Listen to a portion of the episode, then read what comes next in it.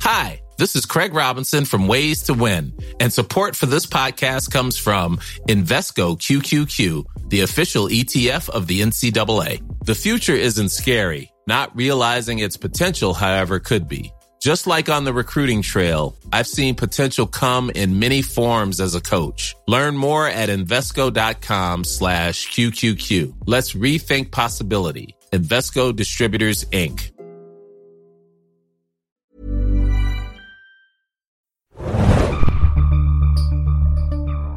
Hallo und herzlich willkommen zum neuen Film Junkies Podcast.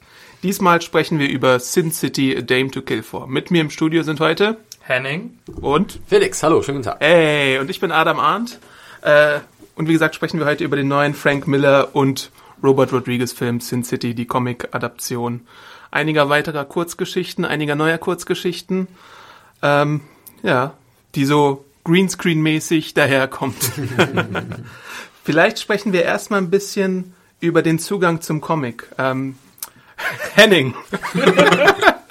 ich weiß da über eine sehr amüsante Geschichte von dir und dem Anekdote Comic. aus dem Leben von Henning. Also während ich gerade an meiner Bachelorarbeit saß, habe ich in meiner Bibliothek in Kiel äh, entdeckt, dass es alle Comics in der Präsenzbibliothek gibt und ich wollte die schon immer haben. Da habe ich mich nicht lumpen lassen und einen Tag damit verbracht oder zwei, alle Comics selber zu kopieren. Ich habe also einen 10 Zentimeter dicken Ordner zu Hause und da habe ich alle Comics drin. Das ist sehr vorbildlich. Wolltest du auf diese Anekdote Kostensparend auf jeden Fall, Ja. ja.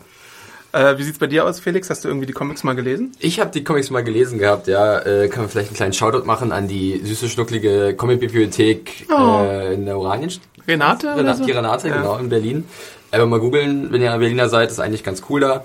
Äh, da kann man sich sowas ausleihen, zum Beispiel Sin City. Und die führen auch die Bände da und da habe ich mir die mal durchgelesen da und ähm, ja, war, war okay, war unterhaltsam. Ja, ich habe die auch gelesen teilweise. Also ich weiß nicht, ob ich jetzt alle gelesen habe. Ich glaube, später gab es dann so ein paar Kurzgeschichtensammlungen, die habe ich jetzt vielleicht nicht unbedingt gelesen. Ähm, aber sonst bin ich vertraut mit einigen der Comics. Ähm, es gibt jetzt mittlerweile sieben Bände in so Sammelbänden. Ähm, und auf denen basieren halt die Filme. Ja, genau. Also der erste Film hat jetzt auch, wie manche sagen würden, vielleicht schon die besten Stories verfilmt. und mit manche meine ich mich und Henning. Richtig. Und jetzt ist halt noch so ein bisschen Überbleibsel da. Sin City ist entstanden zwischen 1991 und 2000 und ist erschienen in den USA bei Dark Horse Comics. Frank Miller ist da sozusagen der Schöpfer.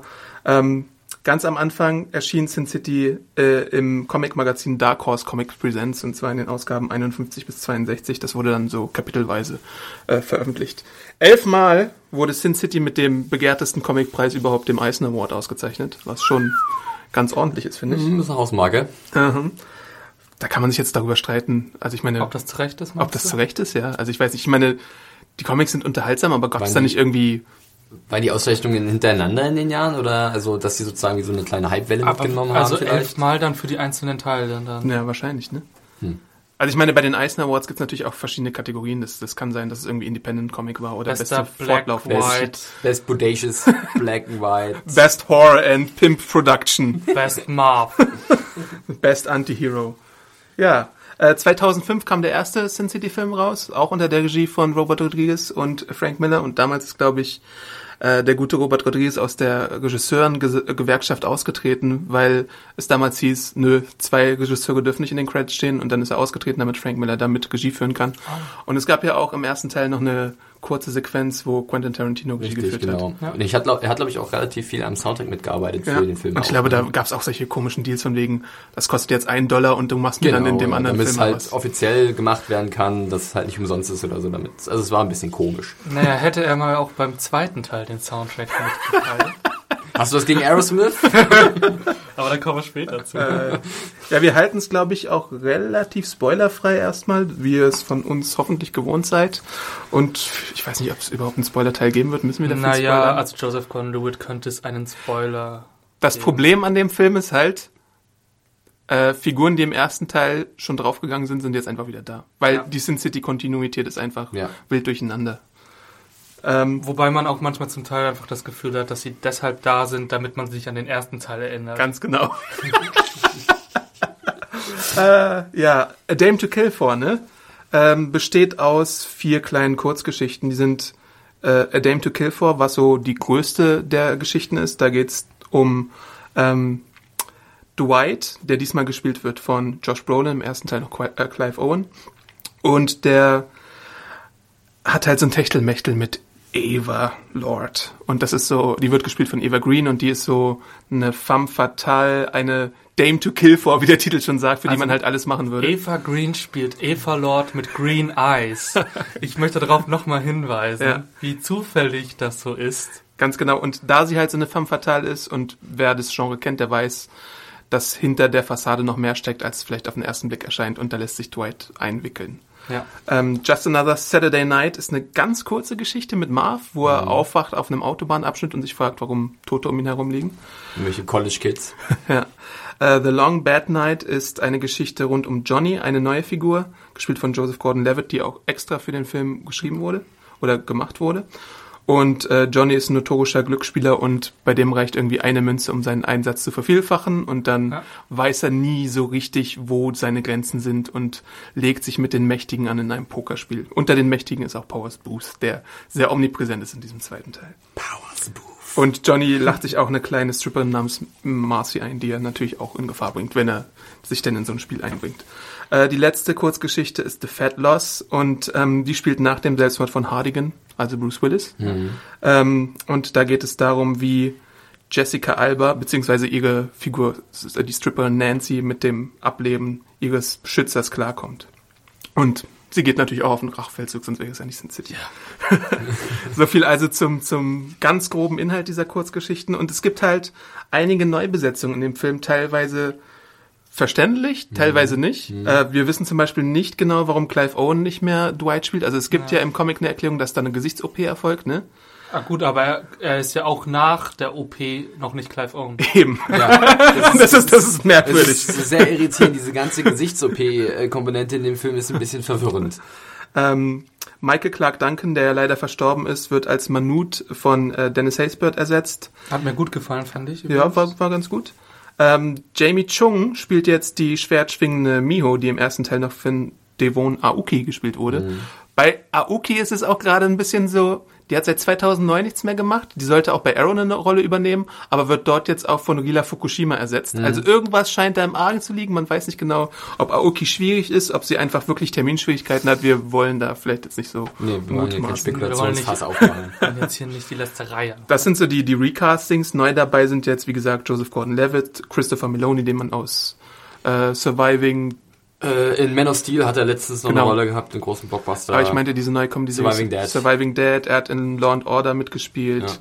Eva Green haben wir schon erwähnt, die so ein bisschen die Angelina Jolie-Rollen jetzt übernimmt in den letzten Jahren. Richtig, war letztens Penny Dreadful zu sehen oder äh, in Spielfilmen wie 300, Rise of an Empire. Richtig. Und Ja. James Bond natürlich. Stimmt. James Bond, genau. Ray Liotta ist dabei, der, Ray der Liotta hat äh, eine ganz witzige toll overacten kann. Juno Temple ist dabei, Lady Gaga ist aus irgendeinem Grund dabei, weil Ja. sie auch schon in Machete Kills dabei war, ne? Ja, richtig. Ähm, Jeremy Piven ist dabei, bekannt aus Entourage oder Mr. Selfridge. Frank Miller lässt es sich nicht nehmen. Zweimal aufzutreten. Warum auch Zwei oder dreimal. Wir sind uns nicht sicher, ob er sah beim... so aus wie er, aber ich glaube, es waren wirklich Ja. nur zweimal. Es war wahrscheinlich Mickey Rourke, der als Frank Miller Nein, es war Josh Brolin mit einem operierten Gesicht. Und wieder mit dabei sind Mickey Rourke als Marv, Ja. äh, Jessica Alba als Nancy, haben wir schon gesagt. Rosario Dawson ist als Oberhure Gale wieder da. und, Oberhura. und Jamie King ist als Wendy und Goldie zu sehen. Ja, und natürlich äh, Christopher Lloyd. Christopher Lloyd, stimmt, den Doc hätte ich ganz Brown, vergessen. äh, Doc Brown. Du Christopher Lloyd? Nach seinem sensationellen Auftritt in A Million Ways to Die in the Ja. West ist er nun auch hier schon wieder Aber ich kann vertreten. dir verzeihen, dass du, das, dass du ihn vergessen hast, weil ich fand seinen Auftritt auch relativ vergessenswert, auch wenn Ja. es Doc Brown ist. Was? Ja, Tut mir leid. Schon. Also da war der in A Million Ways to Die auf jeden Fall besser. Henning hat gerade wutentbrannt ein Stück Papier in unseren Abfluss. Gefeuert. Das mache ich, wenn ich Denn wir sind hier auch im sündigen Podcast-Studio auf dem Klo. also, wie hat euch der Film denn eigentlich so grob gefallen, Freunde? Erster Eindruck ähm, ist einfach nicht der erste. Wie wir vorhin schon angesprochen haben, Mhm. hat man irgendwie das Gefühl, dass die wirklich guten Plots im ersten einfach schon rausgehauen Also, wurden. That Yellow Bastard zum Beispiel Ja. war grandios. That Yellow Bastard. Und diese, diese Serienkiller-Kannibalen-Geschichte mit Elijah Wood Ja. war, war toll. Äh, war abgedreht, was irgendwie komplett Hirn, äh, ich weiß nicht, wie man das sagen soll. Es war, es hat dich noch geflasht. Ja. Da war irgendwas Besonderes dran. Aber diesmal hast du halt, sorry, dass ich dir ins Wort falle, diesmal hast du halt so Overkill-Rache-Geschichten, die alle irgendwie nach ähnlichen Mustern Zu agieren. überzeichnet teilweise Ja, auch. Und aber sprich ruhig weiter. Ja. Ja. bitte, bitte. ja, und natürlich auch der Plot von Marv. Und jetzt haben wir Marv, Marvs Plot war, glaube ich, der erste im ersten Teil, wenn ich mich richtig erinnere. Und Das ist ja sowieso alles verschachtelt. ja, und ähm, jetzt ist Marv aber irgendwie so abgestumpft zu so einem Running Gag. Ja. Zu so einem kloppenden Running Ja, Gag. ja, ja. Der Berserker von Sin City, der immer mal da ist, wenn du ihn Ja. gerade brauchst. Er ist so wie Wolverine in den Comics gerade, an die Comic-Freunde vom Marvel-Universum. Er sitzt einfach da und wartet, dass irgendjemand kommt und was von Klopperei brüllt. Oder sagt er, ich bin Menschen, dabei. Menschen umbringen, kein Problem, ich bin am Start. Hier ist Wie viele? Karte. Marv. Wobei ich sagen muss, das gehört noch eigentlich zu den zumindest äh, kurzatmigeren Sachen in Sin City. Ist richtig, ja, weil Marv, die Figur oder Mickey Rourke macht halt von, glaube ich, den Figuren, hat mir zumindest mit am meisten Spaß gemacht, Ja. weil er halt funktioniert als dieser raubeinige Typ. Aber er sieht optisch gesehen noch mal ein bisschen aufgedunsener, operierter aus als zuvor, oder ist es nur mein Eindruck? Das habe ich mich gefragt, ob es an der besseren Auflösung Ja, liegt oder zum Teil. liegt es jetzt an Mickey Rourke selbst oder ist es bewusst gewählt? Also ich weiß es nicht, äh, weil Mickey Rourke ist ja auch, Hat er noch einfach mal ein bisschen mehr Botox drin, oder ist es wirklich bewusst? weiß ich nicht. Wir haben natürlich auch eine optische Veränderung vom, ne, vom technischen Aufwand. Wir Ja. haben jetzt einen 3D-Film erstmal. Mhm. Ich weiß auch nicht, die Auflösung ist wahrscheinlich auch wesentlich besser. Also auf mich macht er jedenfalls einen etwas Sylvester Stallone- Stallonigeren Eindruck. Der Mann altert natürlich auch. Diese, das, diese, das dieser, kann natürlich dieser, auch sein. dieser torsohafte, also der Torso, der so wie so ein äh, Tornister aussieht, wie so ein Schulranzen, ähm, das kann natürlich dann auch den Eindruck verstärken. Das ist ja bei Stallone auch ganz, ganz äh, schlimm. Mhm. Bei Mickey Rourke sieht das nicht anders aus. Aber wie Henning schon sagt, irgendwie, ähm, mir scheint es so, als hätte man gemerkt, ey, Marv ist eine Figur, die kommt gut an bei den Zuschauern. Kloppen wir ihn einfach mal noch überall mit rein, in jede Nebengeschichte, die geht. Marv ist doch auch die prominenteste Figur, glaube ich, aus Sin City. Ja, schon, aber muss sie ihn wirklich auch in Nein, die nein. neue Geschichte keine reinhauen? Frage, keine Frage. Ich meine, wir sehen ja auch Bruce Willis als Geist. Yoda, Obi-Wan, ähnlichen Genau, als, Geist. als Obi-Wan-Hologramm, der wahrscheinlich auch für drei Drehstunden äh, eine Million mitgenommen hat oder so. ja, wo ich auch so sage, wie er es in letzter Zeit oft macht. Richtig, ja. Und ich finde es interessant, es soll wahrscheinlich diesen Effekt haben, dass man sich dann die Continuity des letzten Teils wieder annimmt und sagt, ah ja, ganz ehrlich, bei mir hat das den Effekt, ach ja, das waren die interessanteren Plots. Ja, das stimmt. Sieht auch daran, wenn wir jetzt gerade mal schon bei der Hardigan-Geschichte, also mit Nancy der Geschichte sind, ähm, dass mir das auch gar nicht so gut gefallen. Ich fand es halt wirklich ziemlich öde, weil man sieht Jessica Alba, glaube ich, für den Großteil des Films in verschiedenen Stripper-Outfits. Ja. Ja. Ähm, Wir haben auch versucht mitzuzählen, aber es sind einfach zu viele. das sind zu viele. Was, was gefehlt hat, war, glaube ich, der Feuerwehrmann und, beziehungsweise die Feuerwehrfrau und der Indianer. ähm, ansonsten war alles dabei, was die Village People immer angeboten haben bei ihrem äh, Top-Hits YMCA. Ähm, was halt wirklich ein bisschen äh, irgendwann störend wird, weil sie macht nicht viel. Und wenn sie dann am Ende ihre große Geschichte bekommt, in der sie ein bisschen glänzen kann, fand ich, hat mich das auch nicht doll interessiert. Ja. Es war einfach äh, wahnsinnig öde teilweise. Ja. Was halt, was halt immer noch gut funktioniert, für mich zumindest, ist auf jeden Fall die Optik. Ja. Ähm, da jetzt nicht überall, aber so, so diese ganze schwarz-weiß kontrastreiche Geschichte, die gefällt mir immer noch ganz gut. Sowas haben wir halt woanders nicht. Mir gefallen die Farb, diese kleinen Farbpunkte, Punkte, die es gibt. Bei Eva Greens Augen zum Beispiel, dass sie grün sind und dass sie so rote Lippen hat. Obwohl man bei Eva Green auch sagen muss, dazu kommen wir vielleicht gleich auch noch, ihr ganzer Charakter ist so Overkill bis zum geht nicht mehr, dass, dass du dich dann irgendwann auch satt gesehen hast an diesen Eva Green Augen. Die Eva Green Augen erinnern mich und Felix auf jeden Fall auch sehr stark an Angelina Jolie in Maleficent, Ja, wirklich, wo es einen ähnlichen Effekt gab, noch mit ihren Wangenknochen dabei. Ähm, und das ist natürlich auch kein Schwarz-Weiß-Film, aber das war so ein bisschen expressionistisch angehaucht. Mhm. Und hier ist es halt auch so. Ähm, Aber ich denke mir, dass die vielleicht das auch gemerkt haben und deshalb von den Augen ablenken wollten, indem sie halt Evergreen auch in alle Szenen nackt gepackt Meinst haben. du? Und äh, ja, aber das ist ja auch so im Comic, ne? Also ich meine, die Figur ist da ja auch relativ freizügig. Richtig. Aber es wirkt dennoch ab und zu ein bisschen lächerlich, wenn du halt bei jedem Schnitt auf die Figur von Eva Green sie in irgendeiner Pose, egal welche, ob sie jetzt im Schneidersitz da sitzt oder sich an irgendeine, in irgendeine Säule lehnt, sie ist halt ständig nackt und extrem sedakte. Ja, es fällt auf jeden Fall Fall. sehr stark auf, wie viele Nacktszenen es mit, Ja. mit Eva Green gibt. Ja. Und, und am Anfang denkst du dir noch, oh, die hat natürlich einen sehr schönen Körper, Eva Green ist schön anzuschauen, aber irgendwann denkst du dir auch, ja, wir haben es jetzt langsam verstanden, sie ist nackt, sie ist schön. Sie ist nackt, ja. ja. äh, das muss ich jetzt nicht in 300 Einstellungen noch sehen. Ich würde gerne was zum, zum, zum äh, Stil oder zum Look des Films sagen, weil ich hatte am Anfang ein bisschen Sorgen gehabt, weil ich bin langsam ein bisschen übersättigt von diesen ganzen schwarz-weiß, CGI, Greenscreen-Dingern, ähm, die halt wahrscheinlich mit Sin City 1 und 300 so äh, losgetreten wurden und über die Jahre bei mir extrem viel an Reiz verloren haben. Obwohl 300 ja Sepia ist, oder? Aber es ist von der Art und Weise, hat so einen gewissen, also gerade äh, diese Arbeit nur mit dem Greenscreen finde ich halt immer, also fand ich mal als was anderes früher, Mhm. als das kam, vor so mehr als zehn Jahren oder weniger als zehn Jahren. Ähm, und jetzt bin ich da wirklich ein bisschen satt. Und deswegen hatte ich da Sorge, dass mir das relativ schnell aus den Ohren raus wieder kommt. Äh, und das ging aber. Da war ich auch ein bisschen überrascht, dass es nicht so wild war vom Stil. Ja, es ging halt. Es ist, es ging ist auch so ein bisschen das Motto des Films. Ja, also genau. ich meine, man, man, man dachte sich davor vielleicht, ich weiß nicht, wir haben viel Negativkritik gelesen, wir haben uns aber auch versucht, nicht davon beeinflussen zu lassen. Äh, aber es ist halt wirklich schwierig bei dem Film, da, sich äh, begeistern zu lassen, weil der Film einen nicht begeistert. Ja. Der ist sehr, es ist sehr hart, er ist sehr ähm, monoton, er ist sehr humorlos teilweise, er ist sehr gewalttätig. Das ist, ist, das ist ja nicht das Problem, dass er gewalttätig ist. Das war der erste auch, aber es ist halt alles so ein bisschen zu viel des Guten und einfach zu konsequent düster. Vielleicht auch ein bisschen, wie man so schön sagt, more of the same. Und das fand Ja. ich halt auch ein bisschen langweilig. Und ne? es ist auch Style over Substance. Ja. Also, dass, dass, dass dieser Stil halt durchgezogen wird, aber irgendwie befindet sich hinter den Dialogen nicht weiter Das viel. Das sind immer wieder so ähnliche Holzschnittdialoge, die noir sind und dunkel und oh, diese Stadt ist dreckig und verrucht. Ich bin der, ich bin so ein Pechvogel, das ist eine Frau, für die ich töten würde oder diese Hure ist beschützenswert, aber eigentlich brauche ich meine Rache an den bösen, korrupten Politikern. Mitte schick an Frank Miller für den dritten Gut. Teil. Warte. Ich finde es auch ganz interessant. Man könnte jetzt natürlich sagen, das liegt vielleicht daran, dass man, dass der erste Teil so neu war und dieser jetzt irgendwie so im Schatten steht. Aber selbst das reicht nicht, weil ich wir waren jetzt zum Beispiel letzte Woche bei dem neuen Film von Zach Braff. Das war ähnlich. Der war nach einer sehr ähnlichen, sehr ähnlichen Machart, auch ungefähr zehn Jahre, jetzt zehn Jahre her, ja. der letzte. Aber trotzdem war es eine eigene Geschichte, die an sich funktioniert hat und bei Sin City 2 hatte man die ganze Zeit das Gefühl, es ist irgendwie der Schatten des ersten Teils. Ja. Es sind die kleinen Nebenplots in den Nebengassen, die man nicht gesehen hat und die man Die ehrlich gesagt nicht sehen muss auch. Ne? die man wirklich nicht sehen muss und auch nicht sehen will. Also es ist einfach. Meine These ist ja auch ein bisschen, dass Frank Miller in kleinen Dosen am besten funktioniert. Also ich meine, Sin City 1, wie du schon gesagt hast, war damals eine Neuheit. 300 war dann auch nochmal so ein bisschen was anderes in eine andere Richtung, auch so ein bisschen brachial und so. Aber jetzt nochmal, The, The Spirit hat schon bewiesen, dass, dass wenn du Frank Miller auf etwas machst, was, wo Frank Miller nicht hingehört, dass es nicht funktioniert. The Spirit war ein schrecklicher Film. Ähm, der Comic von Will Eisner ist toll, ist ein, ist ein Genre-Erfinder und äh, Genrebestimmer. Aber wenn du da einfach Frank Miller drüber bügelst, auf Teufel komm raus, dann funktioniert es nicht. Ich finde es auch hier auffällig bei dem Film, äh, dass ich so das Gefühl hatte, dass es von allen Seiten so ein bisschen ambitionslos auch war. Also sei es jetzt Frank Miller, wie wir es jetzt gesagt haben, ne, dass da einfach die Kreativität, vielleicht sogar fehlt, oder auch von Robert Rodriguez selbst, der halt in den letzten Jahren in meinen Augen doch schon also er hat Auf mehr Autopilot abgebaut. lief? Äh, Autopilot ist vielleicht ein gutes Wort, ja. Also mir hat zum Beispiel der erste Machete eigentlich ganz gut gefallen. Beim zweiten wiederum war es eigentlich jetzt dasselbe Ding wie bei Sin City 1, Sin City 2, dass es eigentlich dasselbe war, vielleicht ein bisschen überzeichner sogar, aber es war halt nicht mehr so spaßig wie der erste Teil davor. Wie hat dir der siebte Spy Kids gefallen?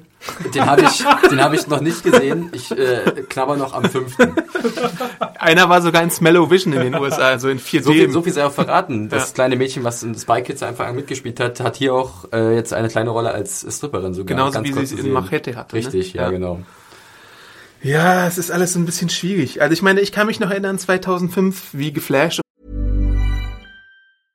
Quality sleep is essential. That's why the Sleep Number Smart Bed is designed for your ever evolving sleep needs. Need a bed that's firmer or softer on either side? Helps you sleep at a comfortable temperature? Sleep Number Smart Beds let you individualize your comfort so you sleep better together. JD Power ranks Sleep Number number 1 in customer satisfaction with mattresses purchased in-store. And now save 40% on the Sleep Number limited edition Smart Bed for a limited time. For JD Power 2023 award information, visit jdpower.com/awards. Only at Sleep Number stores or sleepnumber.com.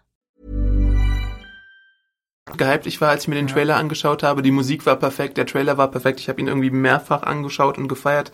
Habe alle meine Freunde irgendwie mit ins Kino genommen und gesagt, boah, das wird der beste Film aller Zeiten. und dann fand ich ihn eine Weile auch wirklich sehr gut. Und so als Comicfilm abseits von DC und Marvel war es einer meiner Lieblinge, auch so was so R-rated Filme angeht einfach. Weil dieser Stil halt irgendwie noch neuartig war. Weil es eben überhaupt der erste Film war, der so nah dran war an der Comicvorlage. Sowas hattest du dann später bei 300 vielleicht nochmal, ein bisschen bei Watchmen, wobei Watchmen sehr diskussionswürdig ist, auch wegen der Abweichung des Endes.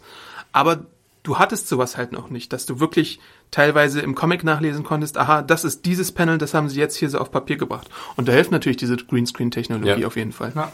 Ich fand das Intro zum Beispiel auch ganz gut. Das möchte ich immer noch betonen. Mhm. Ich weiß gar nicht, hatten wir das beim ersten Teil auch schon so? Also wir hatten im Intro wurden wirklich eins zu eins Panels genommen aus dem Comic und wurden in diese 3D-Optik leicht eingetaucht. Also nur so Mhm. Und da funktioniert auch 3D.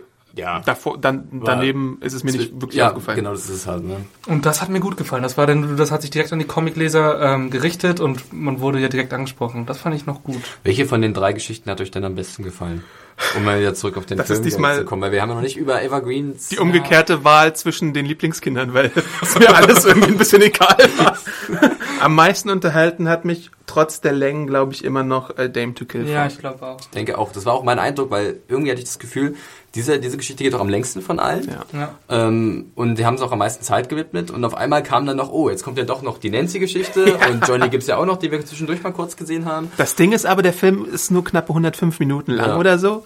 Und er fühlt sich halt länger an. Er fühlt sich sehr lang an. Und ich hatte auch das Gefühl, dass zum Beispiel dieser ganze Johnny-Plot nur dazu dient, dass der Nancy-Plot größer wird, dass der mehr Schwere bekommt. Ja. Dass Powers Booth noch mehr, Ja. noch fieser erscheint, das stimmt. Das ja. Problem an so einem Anthology-Format für mich ist halt auch, ähm, dass der Spannungsbogen da gar nicht richtig aufgebaut wird. Du hast halt irgendwie was und dann am Ende plätschert es vor sich hin und dann, weil es immer wieder nach dem gleichen Muster abläuft, hast du halt nicht das Gefühl für Konsequenz oder dramatische Schwere oder sowas. Ja. Sondern du denkst dir einfach, jetzt haben die schon wieder verloren oder gewonnen. Ist mir jetzt auch egal. Ja. Richtig, ja. Und Powers Booth, haben wir das schon gesagt, dass er allgegenwärtig ist in fast Ist jeder Geschichte? Ja. Also ich, ich muss ja sagen, ich bin ein großer Fan von Powers Booth. Äh, sei Seine Stimme ist grandios, auch, auch ja. In Deadwood zum Beispiel auch ganz hervorragend. Ähm, und er, er passt halt für so eine Rolle dieses mächtigen, fiesen Oberboss, der die ganze Stadt in seiner Hand hat. Ähm, ist natürlich auch extrem überzeichnet. Mhm. Und wie gesagt, ich mochte ihn eigentlich in seiner Rolle. Aber es, es wirkt halt alles, wie gesagt, ist auch so ein bisschen... Es ging so. es hat irgendwie was gefehlt. Der letzte Teil hatte halt wirklich den gelben Bastard, ähm, Elijah Wood als Serienkiller und dann Powers Boost. Der hatte also drei, mindestens Ja, und, drei und verschiedene. Du Und hast ja noch Rutger Hauer dann sozusagen gehabt Stimmt. im ersten Teil als, äh, was war das, Rogue? du hattest tatsächlich vier, fünf äh, böse Die- Figuren und dann noch Josh Hartnett so ein Hintergrund bisschen halt auch ein als bisschen- zwielichtigen. genau, ja. Aber hier hast du halt wirklich nur, fast wirklich nur eine böse Figur, die dann irgendwie alles überschattet. Und Der das ist irgendwie so langweilig. eher als Überbleibsel dessen Ja. wirkt. Man hatte wirklich, wenn man sagt, das ist diese sündige Stadt und hier ist alles so schlecht, Mhm. hier ist das Verbrechen auf der Straße und dann ist es irgendwie nur ein Mann, der aber irgendwie auch überall ist. ja. Und irgendwie war die Bedrohung, glaube ich, insgesamt in Sin City 2 jetzt einfach nicht groß genug, dass man sie ernst genommen hat. Ich glaube, das ist auch einfach so ein Ding. Man kannte auch schon dieses, ähm, wie heißt dieses Viertel mit den Frauen? Äh, Downtown ist Downtown oder? kannte man jetzt auch schauen. Äh, sch Schauen. Downtown. Schauen. Also im ersten weiß ich noch, als es nach Downtown ging, da hatte Ja. man richtig Das Schiss. hatte, das hatte Schwere, als sie hatte das gesagt Schwere, haben. Du hast ja. gedacht, okay, jetzt geht's echt in diesen, diesen Bereich, wo die Polizei nicht reinfährt, weil sie Schiss haben, da umgebracht zu werden, weil es so ein, so ein Abkommen gibt. Und hier war es einfach, ja, kennen wir den Laden und so viel hat man davon jetzt auch nicht gesehen. Also, Ja. Es war so ein bisschen so, wie wenn man an einem tagsüber durch einen Club geht, in dem Ja. man letzte Nacht war. Und irgendwo in der Ecke zieht sich Evergreen nackt aus. Ja, und guckt oder? dich Also mit ich ihren mein, grau, äh, grünen Augen Sin an. City 1 war, der, war dieser Nachtclub, den man richtig gefeiert hat. Man war richtig gut drauf, es Ja. hat dann alles geflasht. Und Sin City Und dann bist 2 du nüchtern und dann siehst du den am Tag. siehst, siehst du die ganzen Ecken da und denkst so, ach, so war das. Ja, nämlich das, das Ding ist halt auch, der Film ist voll mit Stripperinnen, mit Huren, um es, man muss es so konsequent sagen, weil es ja wirklich so ist, mit nackten Frauen und überhaupt so mit, mit, mit Sünde, aber er ist extrem unsexy. Also, äh, ich finde, ich fand, ich fand Jessica Albers Getanzerei zu keinem Zeitpunkt irgendwie auch nur, Es war sehr, äh, wirklich auch übertrieben wieder. Also sie hat, sie wollte es wirklich mit aller Macht versuchen, Ja. ihre, ihre Stripperrolle äh, komplett auszuleben. Aber das Problem ist halt auch, das meinst du, glaube ich, auch, dass es irgendwann, es berührt dich einfach nicht. Also in keiner Weise. Wobei, es gibt halt auch so einen Kurs zwischen, eine kurz noch, es gibt so einen Kuss zwischen äh, Ava und Dwight. Und der sieht aus wie so ein Kuss, den du auch bei Bauer sucht Frau sehen würdest oder bei Schwiegertochter gesucht, weil er einfach so übertrieben, die fressen einander auf ist in, in so einer Richtung. Also an sich ist das ja, finde ich, das beides gar nicht so schlimm, weil es sogar eigentlich zu den Charakteren passt. Weil Nancy ist ja nach dem Tod von ähm, Hardigan, sie will diesen Ja, ja, ja, gar nicht mehr machen, dass Ja, sie das unambitionierte macht, würde so prinzipiell passen. Mhm. Ähnlich bei äh, Eva Green, sie will, sie, es soll von der ersten Sekunde an klar sein, sie spielt nur. Mhm. Aber das wird einfach so breit getreten. Also wirklich der, der ist so letzte plump halt blinde auch. Mann in der hintersten Ecke kriegt das mit. Richtig. Und das ist so das Problem. Also an sich passt es zu den Charakteren, aber trotzdem, selbst dafür, wie es gemacht wird, ist es noch immer viel zu breit. Sprechen wir noch kurz über Eva Green. Ein bisschen im Detail. Sie ist nackt. Oft. Sehr viele Brüste. Ja. Ja. Es gibt auch, glaube ich, ja, auch, auch sehr viele ähm, sozusagen ähm, unnatürliche Posen einfach, die ohne Allein- Motivation allein der Nacktheit oder so, ja. äh, wegen irgendwie so sich ausgedacht worden. Was auch auffällig ist bei der bei, bei Eva Green und bei ihrer Rolle ist, dass sie äh, jetzt langsam schon dolle getypecastet wird. Mhm. Also wenn ich mich zum Beispiel jetzt an Penny Dreadful zurückerinnere, ist sie mal ein bisschen zugeknöpfter, aber es gibt auch ein paar sehr aufreizende, auch aber auch wenig, äh, Mhm. Ja. weitaus erotischere Szenen da mit ihr. Aber äh, die Art und Weise, wie sie halt spricht, ihren Duktus, Ja. Dieses sehr verführerische, so ein bisschen so Enchantress, wie man so schön sagt, so dass sie sich halt in ihrem Band Mhm. Auch so ein bisschen 1920er-esk oder ja, so ja, teilweise. d- das kann sie auch und das ist auch ziemlich gut, aber ich fänd's schade, wenn sie ähm, jetzt komplett in diese Richtung gedrängt wird irgendwie. Ähm, Aber andererseits, wenn sie jetzt gerade so in der, in der Blütezeit ihres Körpers steht, sollte sie das vielleicht auch ausnutzen und Ja, dann ja. jetzt die, die vier, fünf Rollen ausnutzen und, und sagen hier, give me all the money because I'm the most beautiful woman there is.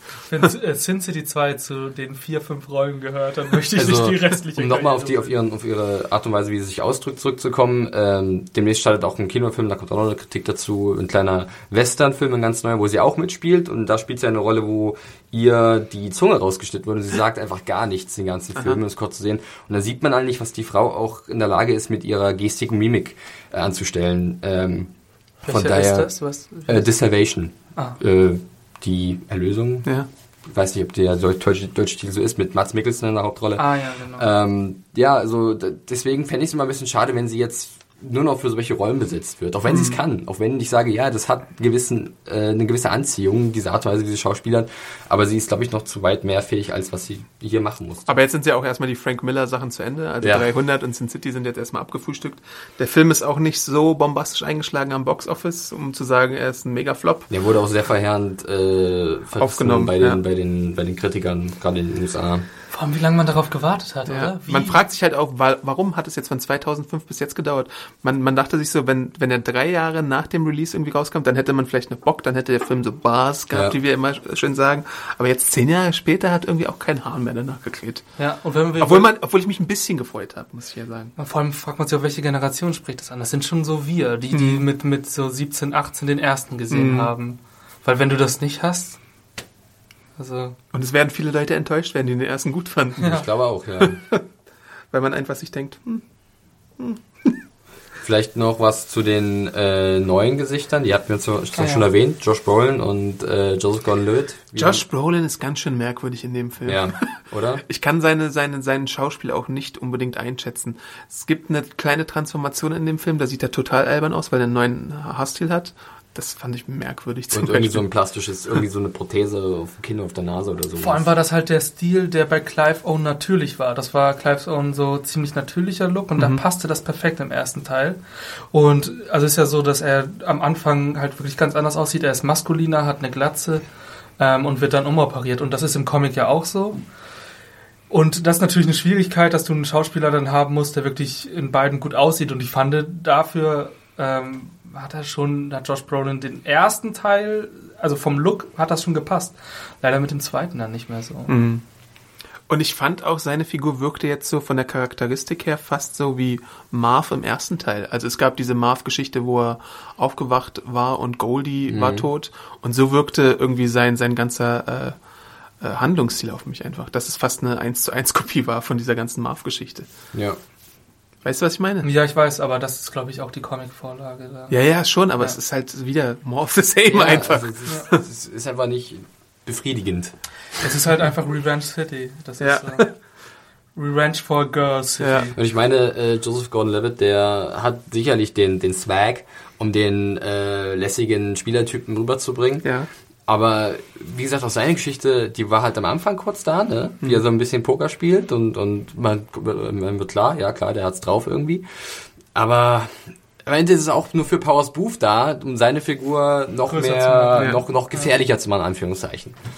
Das war dann auch echt auch ein bisschen schade. Gerade weil man ja gesagt hat, man schreibt extra diese Figur des Johnny für Joseph Gordon-Lewitt. Also, Ja, vor allem, ne, also es wurde diese Rolle extra geschrieben und dafür sehen wir den Joseph, Joseph Gordon-Levitt äh, in dem, wie wir ihn immer sehen, Ja. mit einer Rolle, die wir in Sin City so schon 2000 Mal gesehen haben. dafür, dass da Frank Miller seine innovativen Synapsen mal richtig äh, angestrengt hat, kriegen wir genau das serviert, was wir erwartet haben. Ja, aber Frank Miller muss man ja auch sagen, als Comic-Künstler ist in letzter Zeit, oder ich weiß nicht, ob er in den 90ern hängen geblieben ist oder so. Also auf jeden der Fall, Luc Besson der, der, der Comics. auf jeden Fall nach Sin City kam auch kaum noch was Innovatives mehr von, von äh, Frank Miller. Also 300 kam dann irgendwann dazwischen, aber trotzdem, er hat äh, All-Star Batman gemacht, wo er Batman auch hat sprechen lassen, fast wie die Sin City Charaktere. Es gibt die berühmte Zeile, I'm the goddamn Batman. No, warte, es geht so.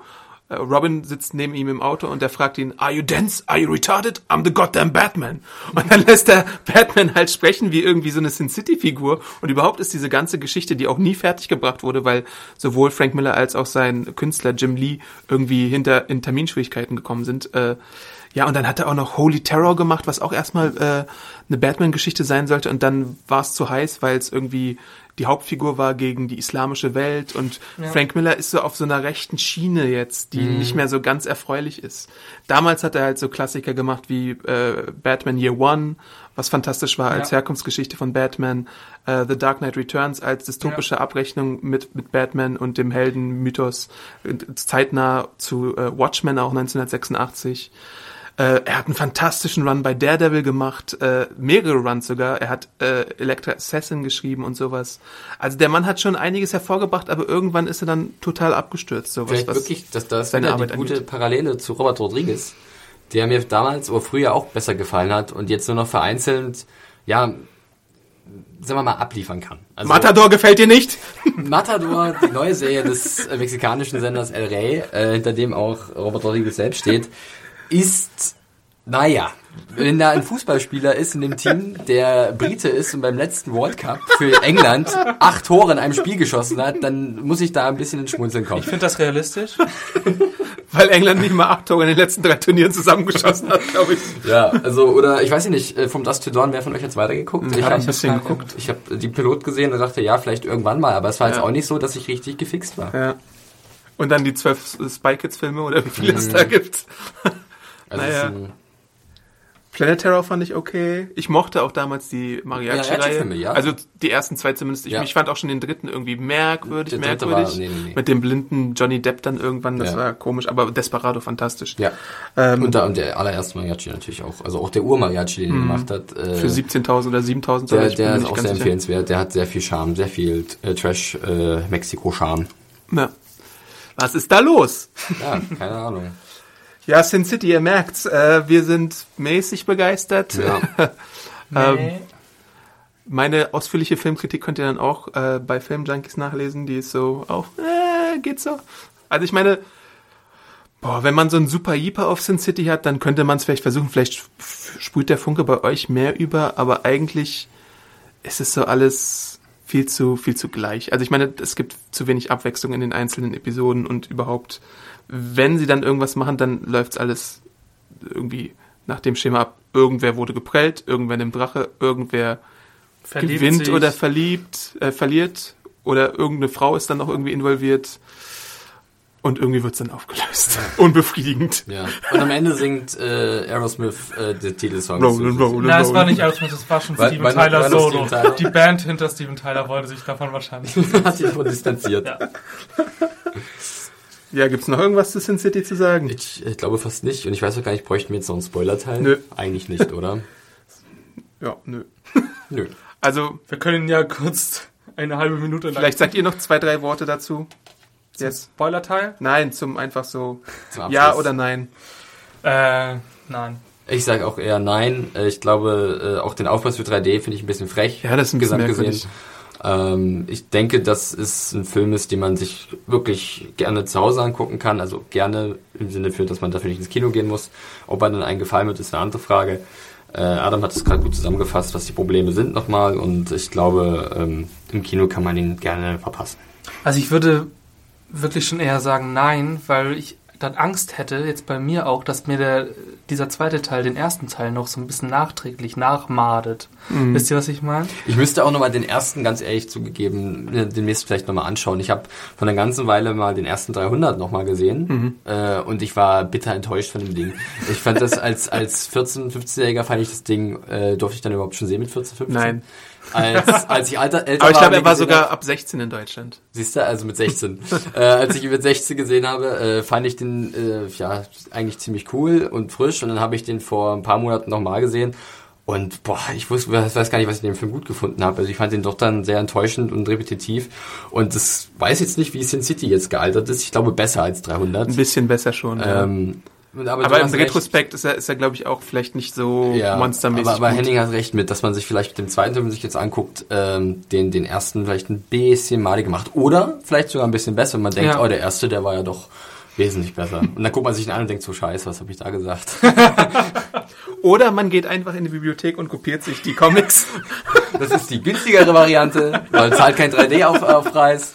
Ich kann es sehr empfehlen. Jede gute Präsenzbibliothek hat das. Einfach mal Henning anschreiben unter Tweet, Jimmy Tweetboy auf Twitter, der schickt euch Fotokopien. Ich habe die ganze PDF-Datei, ist ungefähr 800 Gigabyte groß. Kannst du das als animiertes GIF auf dein Twitter-Ding jetzt hochladen?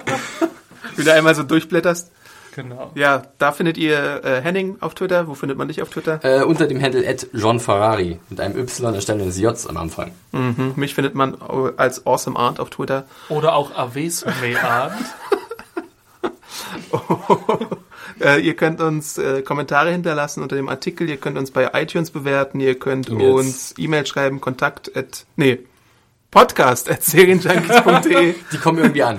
äh, podcast at serienjunkies.de. Ihr könnt uns bei äh, YouTube natürlich auch abonnieren. Ihr könnt Hennings tolle Videos sehen bei YouTube, unsere anderen Filmjunkies Podcasts lauschen und überhaupt, ne? Und haben mit seine uns. Kritik lesen natürlich Ja. zum Film, wo das nochmal schön zusammengefasst Ganz ist, genau. was wir gerade hier so ein bisschen besprochen haben. Ja, a dame to not go ins Kino vor. das war's dann von Sin City und uns erstmal für dieses, für diese Ausgabe. Wir hören uns dann demnächst wieder. Tschüss. Ciao! Ciao.